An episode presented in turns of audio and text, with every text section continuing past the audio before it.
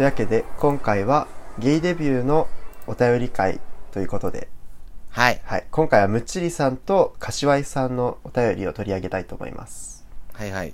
はい。じゃあまず、むっちりさんのお便りです。はい。以前配信されたゲイデビューのお悩み相談の回の悩みを聞きました。これについて自分の経験を踏まえていろいろと思うことがあるので、それを書きたいと思います。まず、ゲイデビューといっても、友達や知人、サークルなど仲間を増やすことや、恋愛やセックスなど、色恋などいろいろあると思うんですが、特に恋愛やセックスなどの色恋などの前に、ゲイのことについてじっくり語れる人を作ることが重要だと思います。なぜかというと、僕がゲイとして初めて行動した時に、ゲイについて頭の整理ができていないまま色恋を優先して失敗したためです。僕は小学生くらいからゲイの自覚があったんですが、高校の時に初めて具体的に行動しました。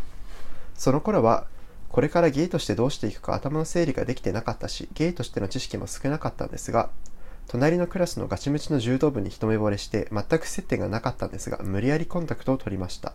あら、素敵。教科書を忘れたふりをしてその人に借りに行ったり、その人の趣味を共通の知人から聞いて話す話題を作って話しかけたりしました。その結果、昼休みに定期的に話すくらいには仲良くなりました。ただ、自分はゲイとしてどうしていくか頭の整理ができていないし、ゲイとしての知識も少なく、一目惚れして、一目惚れしてただ好きという感情だけで突っ走っただけなので、その先どうすればいいか全く見当もつきませんでした。この昼休みに定期的に話すだけでも十分満たされた感じはあるんですが、リスクはありますがカミングアウトして、もっと自分のことを知ってもらったり、それ以上の関係になりたいと思い、いろいろと悩みました。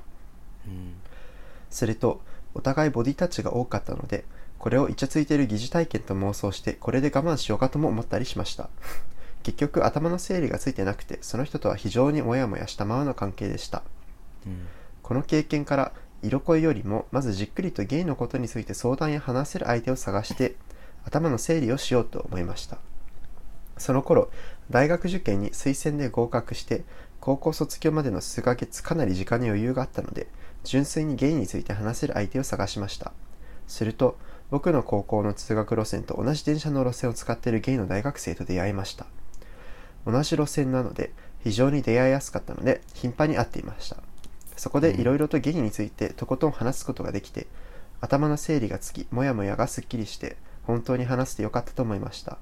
その後、ゲイバーや発展場に行ったり、ゲイ関係のバイトや恋人と反同性などして、いろいろと、あ、じゃなくて、だんだんと色恋にまみれてきた、汚れていくんですが、本格的な色恋をする前に、純粋にゲイのことについていろいろと話して頭が整理できたことは、非常に貴重な経験だったし、その後のいろいろな経験にも役立ちました。以上です。それでは今後も配信楽しみにしています。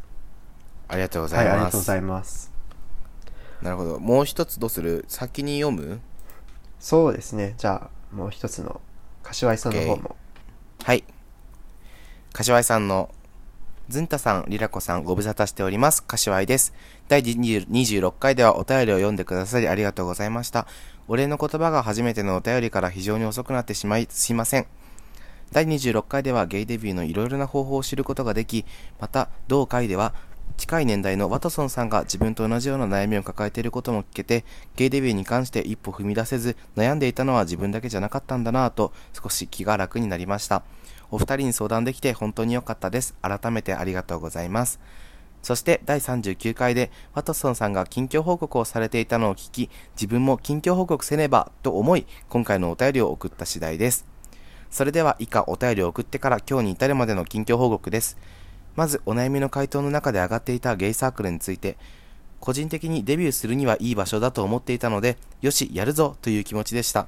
しかし、社会人かつ自分の趣味、写真撮影、カメラ、アニメ、ゲーム、趣向に合うものを探すとなると意外と見つからないもので、点々点。写真、カメラのサークルならあるかなと勝手に思っていたので、ちょっと出花をくじかれました。また、リラコさんの言っていた読書サークルも探してみたのですが、感想を言い合うというところにちょっとハードルを感じてしまい、断念してしまいました。てんてんてん。教えてくださったのに申し訳ないです。次にアプリについて、某9つの化け物を始めました。ないもん、ないもんですね。以前は SNS、特に出会い系というものに抵抗感があり、非常に悩んだのですが、思い切ってインストールしました。まだ始めたばかりでそこまで積極的に活用できているわけではないのですが、今日まで2人の方とリアルでおリアルでお会いすることができました。アプリを始めてみて思ったのは自分以外のゲイの人とご飯を食べて話をしてという経験が比較的簡単にできたこと。また身近に自分以外にもいるんだという一種の安心感かっこある種恐怖でもありますがにもつながったことなのでひとまずアプリを始めてみてよかったかなと思います特に2人目の方は初心者の自分に対してアプリの使い方とか地雷を教えてくれたり過去の経験とか経験の話とか優しく話して聞いてくれるいい方でした。かっこ18歳年上でした。おお、結構年上。その方とは何度かご飯に行ったり、出会かけたりしているので、これからも仲良くできたらなと思っています。かっこ結局前回送ったお便りであわよくばセックスと書いたと思うのですがそれどころかそういうことは全くできていません苦笑いそんなこんなで小さな一歩を踏み出したのでした。これからとしてはサークル探しも含め同じ趣味趣向の友達を作っていけたらいいなと思っています。長文多文失礼いたしました。これからも学芸を応援していますと。ありがとうございます。ありがとうございますということでね、えー嬉しいですね。柏井さんもそうだね。本当柏井さんもむちりさんもなんか自分の経験話してくださってすごい嬉しいです。そうですね。ムチーさんはどっちかっていうと結構自分の経験に基づいたアドバイスをしてくださったんですけどうん。確かに色恋とかなんかそういうのの前に自分のセクシセクシャリティについて一段落つけた方がいいっていうのはマジで賛成というか、めっちゃわかるなって思った。なんかうん。確かにね僕もそう思った。うーん。でも俺とリラコさんはさ多分自然にサークルに行ったりしてさそう自分のセクシャリティについて結構考える時間とか友達と話す時間があったからうんうん。無自覚にこういうことを多分してたんだよね、うんかもね。そう言われてみたら。うん。サークルってねそういう話よくするし。うんうんうんうん。まああと単純にね周りに何コミュニティとして他にたくさんゲイの人とか、まあ、セゲイに限らずセクマイの人がいるからやっぱね、自分の中でのセクシャリティの位置づけがだんだんなんかそこまで重くないものになっていくっそうだねていうのもあるかもね。うんやっぱ別にねなんかでもほら話して自分のセクシャリティについて客観視できるようになって周りにもいたりとか大したことない、その人格人格形成にそんなにめちゃくちゃ関わってるわけでもないとかこれからの人生悲観するわけないん？悲観する必要ないとかってさ今になっては思うけどまあなんかその前はめちゃくちゃ重大問題じゃんやっぱり。ねそうだった。ねだからなんかやっぱりそこをさしっかり客観視できるようになるまでっていうのは大変だから確かにこういうふうに話す友達を最初に作るっていうのは必要なプロセスかもしんないね。うん。なんかね当時だとさあれなんあれだと思う僕がどう思ってたかっていうと、まあこのままいっそなんか、いい一人だけの彼氏を作ってもううん。その人とだけ一緒にいて、あとはもう誰ともカミングアウトしないしそのまま隠し続けててその彼氏と幸せに生きようみたいな風に思ってたけど、めっちゃわかる。だからそれくらいのなんていうの隠しておかなきゃみたいな感じだったけど、うん。まあ、つまりなんかねその色恋以外の面ではもう絶対ゲイのことはもう明かさないみたいなスタンス。うん。で言おうとしたけどまあやっぱちょっと無理があるというか、まあ、そもそも彼氏できなくね問題があるしねその その誰ともそのマジでね、うん。その彼氏以外とはもうゲイとは接さないみたいな風にやってるとさ普通に純粋にゲイと接触しないからさ、そもそも彼氏作れないし、うん。ね、なんか高校で唯一無二のなんか運命のなんかゲイの彼氏ができたらいいなとか思ってたけどそんなん絶対できないうしわ超わかるそれ。ね。まあその2人だけで生きてきて他の世はなんかカモフラしとけばいいかなとか思ってたけどでもなんかそういうことじゃないんだよね別に。うん。なんかね僕としてはやっぱ今みたいにゲイでまあそこそこ何うオープンというか受け入れられた上で、うん。自然体で生きるのが楽だなっていう気がするからそれがいいなってね。感じになった今はね。なんか自分のことをさ会う人会う人全部に100%さらすさらす必要はないと思うしうん。みんなそんなにしてないけどなんかセクシャリティのことって割となんか何？話題に出てきやすいというかやっぱ彼氏とかさライフスタイルのことだから、うん。だからそれでなんかひたむきに隠そうと思うと気持ちが辛いけどまあ別になんかか何？言う場面になったらまあなんか軽く言えばいいかみたいなそれぐらいの気持ちになれたらめちゃくちゃ楽だしね。ね。それでなこっちのその気楽な感じもうん。なんていうのある程度カミングアウトされた相手もなんか察知する気がして。ああそうだね。ちょっとまあそれはなんか人によるけどもねもちろん。その相手もん。なんかあそれくらいのノリでかあの考えてるんだっていうふうに思ってくれることが多分結構あって。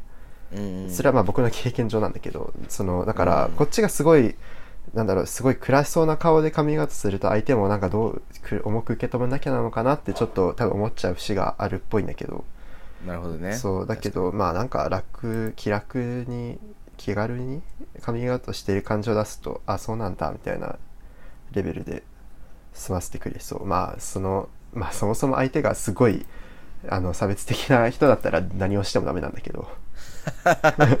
まあね。まあそういう人には告白するあれよ必要もないんだよ。まあそうなんだよね。そんなやつえー、でも、ね、さんはうん近況報告を送ってくださいましたけど、はい。リサークアルなかったってよ。ねごめんなさいなんか。申し訳ないですね。でもそれだったら柏井さんが作るとかいいんじゃないですか？なんでそのいきなりハードル高いこと。えでも写真カメラのさゲイサークルがないっていうことはさでも柏井さんみたいに同じように考えてる人は多分いるからうん。ネットで何写真カメラゲイっていう風に調べたら上に出てくるようになんかサイトかツイッター作れば割と 集まるんじゃないかなって気がするけどね。あね。まいやまあ確かにうん。確かに、と思う。なんかこっちの人たちってさ友達作るときに一番楽な方法って友達の友達を紹介してもらうとかってめちゃくちゃ多いし楽だと思ってて、うんうん。なんかなんだろうやっぱり友達新しい友達作るのって結構難しいじゃん。うん。こうツールがなかったりサークルとかはあるけどそれ以外だったらないもん？それこそアプリとかだったら出会いもみんなそれぞれ目的が違うから自分が思うようにさ、うん。友達作れなかったりすることってめちゃくちゃあると思うけどなんか一人気が合う友達とかそういう人ができたらその友達自体に新しい友達ができたりとかうんイベント行けるようになるから、なんかそういう風に友達がなんていうの芋づる式にできていったらいいなって思確かにね。う、うん、僕も今でも怖いけどね。今はサークルがあるからいいんだけど卒業すると多分そういう風に一人になっちゃううん。可能性が高いなって思ってるから。あーまあサークルでできた友達とさ、まあ、別に卒業してからも遊べばいいんじゃないの？まあまあそうなんだよね。まあでもどうなんだね。やっぱ離れちゃったりするのかね？うんまあなんか働き始めたらなんかねちょっと離れてっちゃいそうではあるけどうん。どうなんだろうね。まあ社会人になったら社会人に何社会人のその付き合い方というか友達の作り方があるからまたそれですればいいと思うけど。うんうん。でもやっぱなんかほらそれこそさ他のゲイポッドキャストやってる人とかってさ、うん。どういう風に友達作ってるかってやっぱ SNS とかアプリとかが多かったりさうん。うんすると思うからなんかそういうのでやっぱり友達作りしてなんか仲いい友達一人でもできればいいなって思う。うん。そうだね。それこそねポッドキャストを使って友達作ってもらっても全然いいですしね。うん。まあなんか割とポッドキャストのなんだろうね。まあ僕はこれは例外的だけどあの、うん。この前回言った通りあのなんだっけな。ワトソンさんとかが 結局ゲイポつなゲイポのつながりがある人がサークルに来たりとかしてね。ああそうだね。せ狭い世界だけどそういう感じであとはなんだっけ。あと僕がリスナーにこの間会ったんですよね。なんかたまたま。やばいね。うん。言ってたねそういうそう。なんか僕の声でバレてそのあれ？ポッドキャストやってる人ですか？みたいな。やばびっくりと思った。ーびっくりだね。いややっぱねなんかそういう発信していくことがね結構大きかったりするかもね。人をつなぐよね。だから柏井さんはあれじゃない？なんかゲイでカメラの趣味のツイッターアカウントで発信するとか。なるほどね。まあそれか学芸にめちゃくちゃお便りを送ってもらうとかね。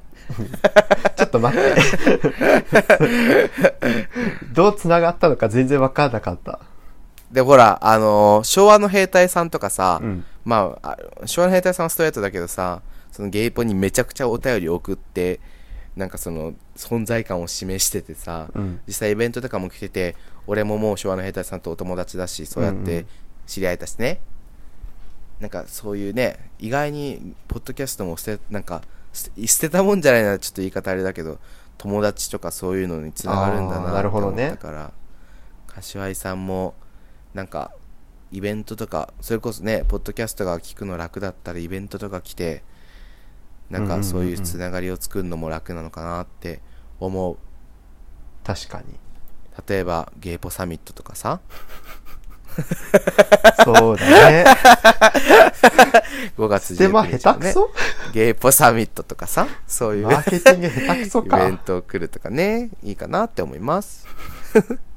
えっとちなみにですねゲイポサミットは5月19日にあるんですけど。はい。はい。そうですね。あのねあの宣伝会のところにチケットのあの購入方法とかもあるのでまあぜひ来ていただければと思う。まあそういう冗談はともかく冗談はともかくまあ普通に柏井さんなんかいろいろ頑張ってるとうん。頑張ってるってことですごい普通に嬉しいし嬉しいですね。ね俺らが言ってなんか力になれたのはめちゃくちゃ嬉しい、うん。よかったって思いますねポッドキャストやってて、ね普通に。俺らもそんなさなんかねそんなゲイデビューめちゃくちゃ成功してたり友達めちゃくちゃいる方じゃないからうん。一緒に頑張りたいよね。そうですね。うん、まあなんか今はとりあえずいいやって感じだけど。まあ今はねやることがねいっぱいあるからそうそうだからねねなんかねちょっと余裕ができたら。ね。むちーさんもなんか自分の体験語ってくれて他の人の参考にもなるし、うん。俺らも勉強になるから本当に嬉しい。はい。ちょまたぜひなんかゲイデビューとかそこら辺に関するお便りもお待ちしてます。はい。はい。というわけありがとうごでざいました、はい、柏井さんとむちりさんありがとうございました。ありがとうございました。バイバイ。バイバイ。このポッドキャストは芸大学生のリラコとズンタが好き勝手話すポッドキャストです。感想などを送っていただける方はお便りフォーム、番組メールアドレス、ツイッターのハッシュタグの3つのどれかからお願いします。詳細はエピソードメモ参照です。また、崖の上のゲイではコーナーお便りを募集しています。感想メッセージは崖の上のポスト。二人に相談したいお悩みがあるあなたは、お悩みポロポロまでお願いします。番組ツイッターアカウントでは番組情報等をつぶやいているので、ぜひフォローお願いします。あっと、崖ゲイです。感想お便りお待ちしています。